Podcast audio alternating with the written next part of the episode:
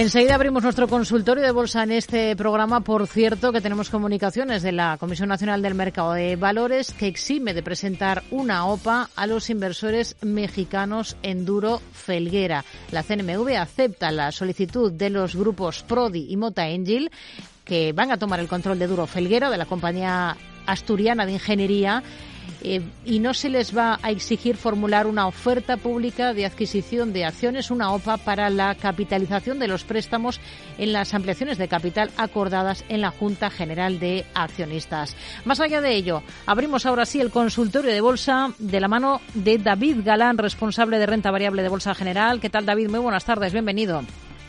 Hola, ¿qué tal? Muy buenas tardes, Rocío, y a todos los oyentes de Capital Radio. Y aprovecho también para saludar a todos los que nos van siguiendo en el canal YouTube Bolsa General y en el que vamos enseñando también los análisis con los gráficos a tiempo real. Ha sido una jornada sobre todo positiva en la Bolsa Española para el IBEX 35 que se ha beneficiado de ese empuje de un valor, el BBVA, que ha presentado resultados récord del último ejercicio y ha reaccionado en bolsa con un repunte del 6%.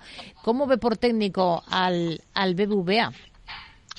Bueno, pues eh, efectivamente, ¿no? El IBEX hoy empujado por, por el gran banco de uno de los grandes bancos no españoles, uno de los blue chips, que tras presentar resultados tiró con fuerza, pero bueno, técnicamente no hay mucha variación, ¿no?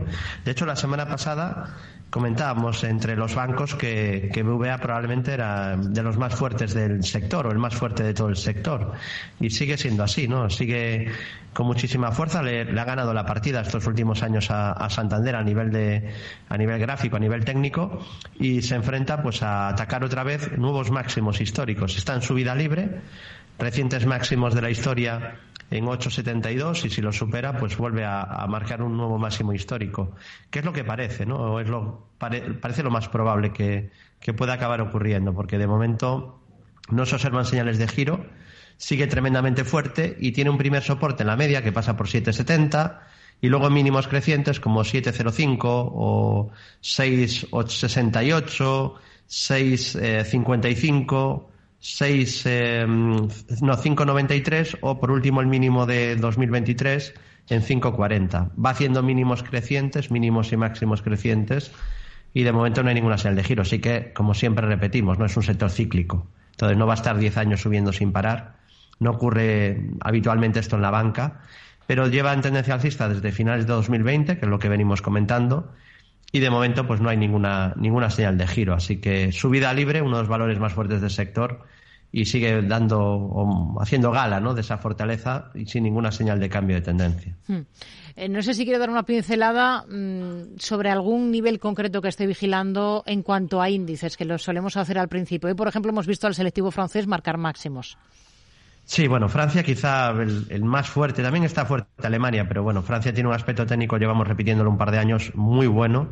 En el caso de la bolsa española también está fuerte, aunque ha consolidado, eh, solo hay que ver la diferencia, ¿no? Que tenemos al IBEX todavía un poco lejos de los máximos recientes de este año, bueno, de diciembre del año pasado, de los últimos meses, y en cambio DAX o CAC 40 está marcando ya nuevos máximos, ¿no? En todo caso parece también un descanso para luego seguir con la subida. Aquí dejo una vela doji que indicaba indecisión, entonces esa es la zona de resistencia. Desde ahí dijimos que lo normal era un descanso y lo ha tenido. 10.301 es la resistencia en el IBEX y luego soporte en la media 9.640, en el 61.8 de la subida 9.420 o en el mínimo anterior 8.879. En el caso del DAX alemán, lo que decía, ¿no? lo vemos más fuerte, marcando hoy también máximos de la historia, en esa zona de los 17.000. Por encima, pues todo apuntaría a un nuevo tramo de subida. Tiene primer soporte en la media, pasa por 16.000, 61.8 de la subida, 15.500 y mínimo de octubre, 14.630, que es el primer soporte de cierta importancia. Y luego en la bolsa americana, el Dow Jones, pues fortísimo, marcando hoy nuevo máximo histórico. No sé si han cambiado los, los permavers de discurso, no, la verdad estoy un poco desconectado. No sé que estos últimos 15 años decían que venía un apocalipsis bursátil y yo sigo viendo estructuras alcistas. ¿no? Recomiendo eh, vehementemente a los oyentes de, de Capital Radio que se dediquen a seguir un método con reglas claras de entrada y salida, intentar ir sincronizados con el mercado y renunciar a intentar adivinar lo que va a pasar y todo este ruido que hay siempre, que si la Fed, que si la crisis, que si cuidado, que si viene una recesión, que se va a hundir la bolsa, etcétera, que para empezar eso no lo sabemos, No siempre que hay recesión el mercado cae, eso ya lo primero. Lo segundo, en 2022 hicimos bastante pedagogía aquí también, repitiendo que el mercado estaba ya descontando una recesión, que a lo mejor el mercado subía incluso si luego finalmente acababa viéndola, que de momento no ha llegado, ya ha pasado dos años más y hasta parece que para este año, al menos primer semestre, va a ser difícil que la haya. Y bueno, pues el DAO en su vida libre, como siempre repito, si tenemos salud, lo veremos a más de 100.000 puntos. Eso obviamente pues le llevará un tiempo, un par de décadas probablemente, pero es bueno tener eso en perspectiva, ¿no? Para no dejarnos guiar por, por el pánico. Y además tiene objetivos activados, ya no es eh, lo que va a hacer probablemente, porque tiende a subir en torno a un 10% anual de media la bolsa americana desde hace 200 años, y mira que han pasado cosas horrorosas en esos 200 años. David, pero no vamos a vivir 200 años, no, pero a lo mejor tienes 50 años de esperanza inversora y eso es un cuarto de, tiempo de 200 años y las subidas suelen ser durísimas. Hablamos de multiplicar por muchas veces. Siempre repito también que es una buena labor pedagógica. Es verdad que esto no vende clickbait y no, no genera muchas visitas en YouTube, pero que las personas miren en su fecha de nacimiento a cuánto estaba el Dow Jones y luego que reflexionen. Y bueno, pues el Dow está en subida libre, pinta más subidas, hay objetivos por encima de 40.000, muy por encima de 40.000 incluido el, que comentamos desde hace más de dos años, que poco a poco se acerca, pero ha añadido otros nuevos a, niveles todavía superiores. Y el primer soporte pues, lo tiene en 32.327 y luego también tiene soportes en 31.429 o en 28.660 puntos. SP500 índice director también en subida libre. Nuevos máximos de la historia hoy también en plena temporada de resultados empresariales. Vamos a ver qué tal sientan las de las tecnologías. Hoy Microsoft y, o Microsoft y Alphabet. He activado también nuevos objetivos alcistas que se añaden a los que ya tenía y por fin podemos decir ese objetivo, Rocío, que comentamos en 2022 y en 2021, que repetíamos muchas semanas de que tenía el SP objetivo pendiente a 4.920, pues hoy es la primera, el primer consultorio, la primera semana que podemos decir objetivo cumplido.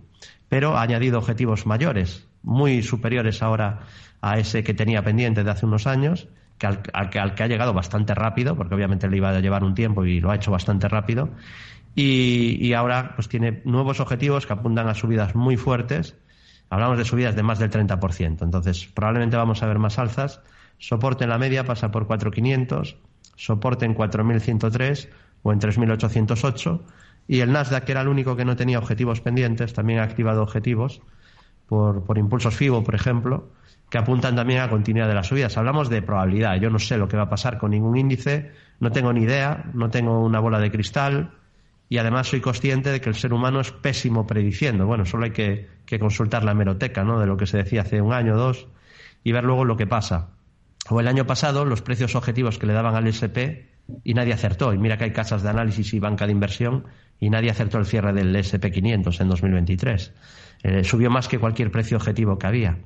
Así que eh, impredecible, pero siempre hay la posibilidad de trabajar con probabilidades, que es lo que recomendamos desde Bolsa General. Seguir un método que tenga reglas claras de entrada y salida, en las probabilidades inclinarlas a nuestro favor.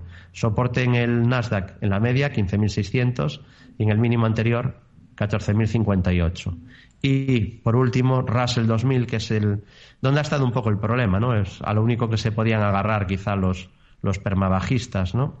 Y era que es verdad que subían todas las bolsas del mundo, son alcistas desde hace muchísimo tiempo y ningún analista técnico podía decir lo contrario, si no, no es analista técnico.